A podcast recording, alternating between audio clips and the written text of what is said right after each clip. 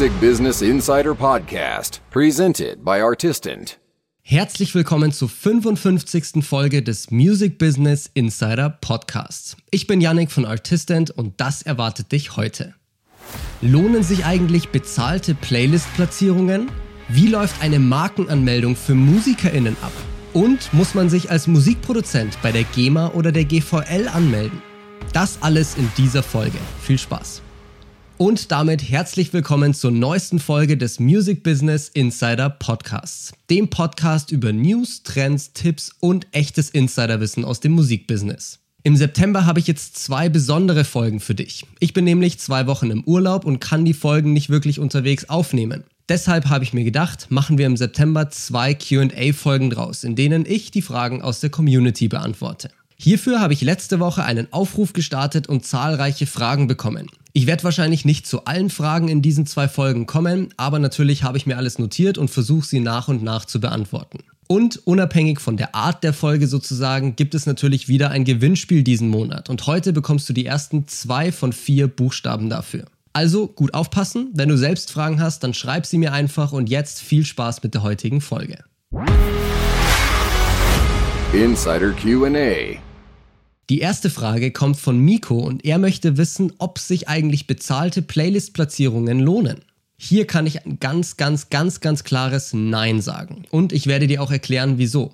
Alle von uns haben sicherlich schon mal DMs oder E-Mails bekommen, in denen uns Platzierungen in vermeintlich super großen Playlists gegen eine Bezahlung angeboten werden. Wenn man also eine bestimmte Summe bezahlt, bekommt man einen garantierten Platz auf diesen Playlists und das meistens für einen bestimmten Zeitraum.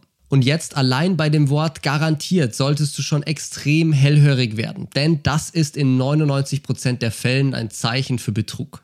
In der Musikindustrie kann dir eigentlich niemand irgendwas garantieren, weil hier einfach viel zu viele Faktoren eine Rolle spielen. Auch Playlist-Platzierungen können dir nicht garantiert werden, wenn es sich um einen normalen und organischen Prozess quasi handelt. Musik ist immer Geschmackssache. Wie viele Plätze auf der Playlist gerade frei sind, ist immer unterschiedlich und ob dein Song gerade perfekt dazu passt, das ist auch nicht vorhersagbar. Diese Playlists, bei denen dir eine Platzierung garantiert wird, sind in fast allen Fällen mit Fake-Followern und Streams von Bots aufgebaut. Anfang letzten Jahres hat Spotify, vielleicht erinnerst du dich dran und hast es mitbekommen, über eine Million Songs von der Plattform gelöscht, die vermeintlich mit Streaming-Manipulation in Verbindung gebracht wurden. Auf unserem YouTube-Kanal haben wir dazu am 11.01.2021 schon mal ein Video gemacht. Der Grund für diese Löschungen waren in sehr vielen Fällen genau diese Playlists mit eben Streams von Bots und Fake-Followern.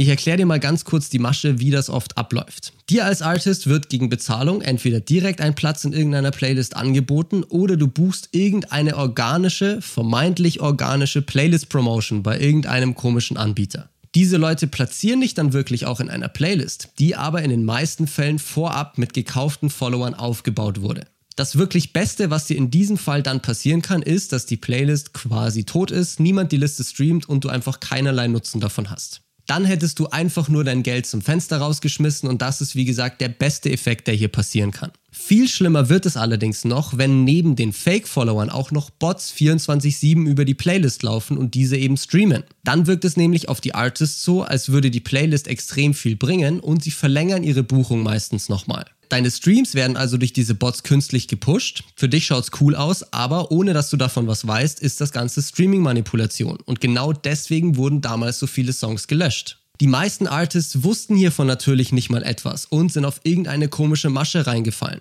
Und auf einmal waren ihre Songs dann wegen Streaming-Manipulation gelöscht. Sowohl Streaming-Manipulation als auch bezahlte Playlist-Platzierungen sind nämlich gegen die Nutzungsbedingungen von Spotify. Es kann dir also hierdurch durchaus passieren, dass deine Songs einfach gelöscht werden, weil du auf irgendeinen seltsamen Anbieter hereingefallen bist. Und selbst wenn das nicht passiert, dann geht sowas in den meisten Fällen trotzdem extrem nach hinten los. Diese Bots, mit denen deine Streams aufgebaut werden, streamen nämlich natürlich nicht nur deinen Song. Sie streamen auf Dauer sicherlich auch nicht nur die eine Playlist, auf der dein Song ist, sondern querbeet alles Mögliche. Es kann dir hier also durchaus passieren, dass Spotify deinen Song komplett falsch einordnet. Stell dir mal vor, du veröffentlichst einen Schlagersong, aber der Bot, mit dem deine Streams aufgebaut werden, streamt auch noch super viel Death Metal. Spotify könnte diesen Bot, also quasi den Nutzer dahinter, dann als totalen Death Metal-Fan einordnen. Nachdem die Bots ja deinen Song in der Regel immer komplett und mehrfach streamen, denkt der Spotify-Algorithmus unter Umständen, dass dein Song bei Death Metal-Fans total gut ankommt. Daraufhin wird er weiteren Leuten mit diesem Musikgeschmack vorgeschlagen und dann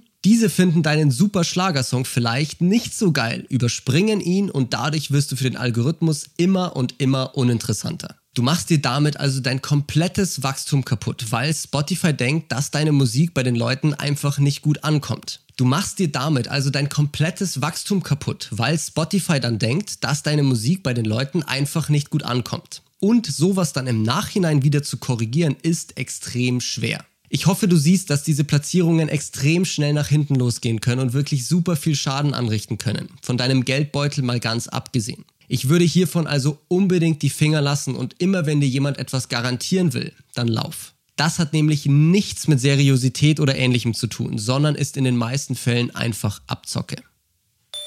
Der erste und zweite Buchstabe für das September-Gewinnspiel sind übrigens ein S und ein H. Insider QA.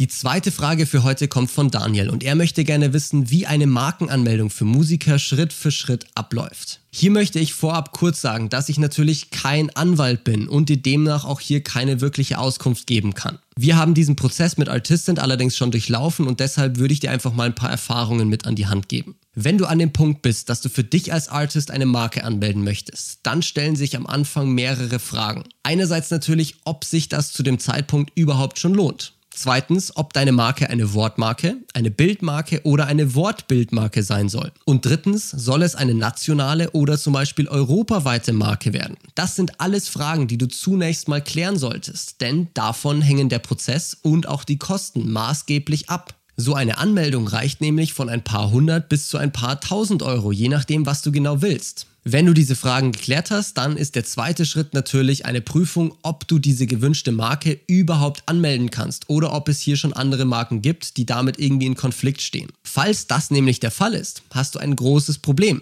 Wenn nämlich jemand deinen Künstlernamen bereits für gewisse Bereiche schon als Marke angemeldet hat, dann wirst du deinen Markenantrag natürlich niemals durchbringen. Das kann dann sogar sehr schnell nach hinten losgehen. Bei dieser Recherche muss man also extrem genau vorgehen und auch mögliche Alternativen checken. Und hier kommt dann auch schon der spezialisierte Markenanwalt dazu. Du kannst zwar theoretisch die Recherche und auch die Anmeldung alleine machen, aber das würde ich dir auf keinen Fall empfehlen. Wenn du es wirklich professionell angehen und eine Marke anmelden möchtest, dann nimm dir bitte unbedingt einen Anwalt dafür. Natürlich kostet das dann insgesamt nochmal ein Stück mehr, aber dafür bist du auf der sicheren Seite. Wenn du hier nämlich einen Fehler machst, kann dich das viel, viel teurer kommen und echte Probleme mit sich ziehen. Gib das also lieber in die Hand eines spezialisierten Anwalts, dann bist du auf der sicheren Seite. Im Prinzip prüft der Anwalt dann erstmal, ob deine Markenanmeldung erfolgsversprechend ist. Dann wird das Ganze beim entsprechenden Markenamt beantragt und nach einer gewissen Frist gehört dir die Marke.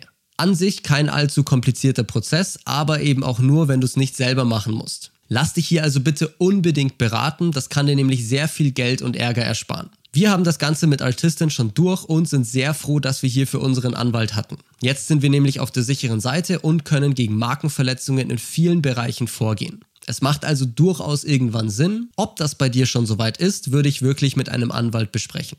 Und die letzte Frage für heute kommt von Sidian Beats und er hat gefragt, ob man sich als Musikproduzent bei der GEMA oder der GVL anmelden muss. Das hängt tatsächlich erstmal damit zusammen, wie genau du Musikproduzent definierst und wie du bei dem gewissen Song mitgewirkt hast. Die GEMA ist ja für Urheber zuständig, also die Personen, die bei einem Song den Text oder die Musik geschrieben haben.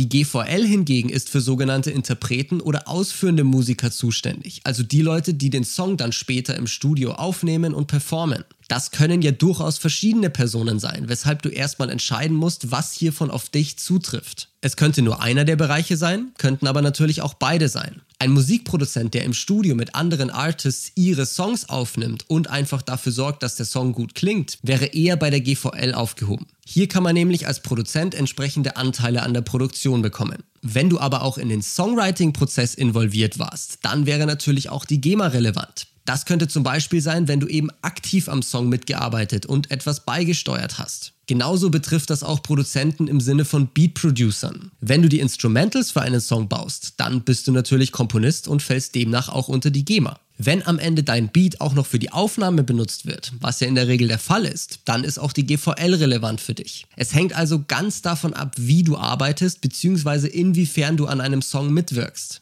Prinzipiell ist in diesem Fall aber die GVL in der Regel immer relevant und oft auch die GEMA. Schau hier einfach mal, was für dich in deiner speziellen Situation relevant ist und ob sich eine entsprechende Mitgliedschaft für dich lohnt. So viel aber jetzt erstmal für heute. Ich hoffe, ich konnte die Fragen gut beantworten und du konntest etwas für dich mitnehmen. Wenn auch du Fragen hast, dann schreib mir diese sehr gerne und ich versuche sie in den nächsten Folgen zu beantworten. Das war's jetzt aber erstmal wieder für diese Folge des Music Business Insider Podcasts. Ich hoffe sehr, dass dir die Episode gefallen hat und du einiges lernen konntest. Und natürlich freue ich mich auch sehr über dein Feedback, Anregungen für zukünftige Folgen oder falls du es noch nicht getan hast, dann natürlich auch über eine Bewertung auf deiner Podcast-Plattform. Das geht ja zum Beispiel auf Spotify, auf Apple Music etc. Jetzt aber erstmal vielen Dank fürs Zuhören und bis zum nächsten Mal. Deine Musik hat's verdient, gehört zu werden.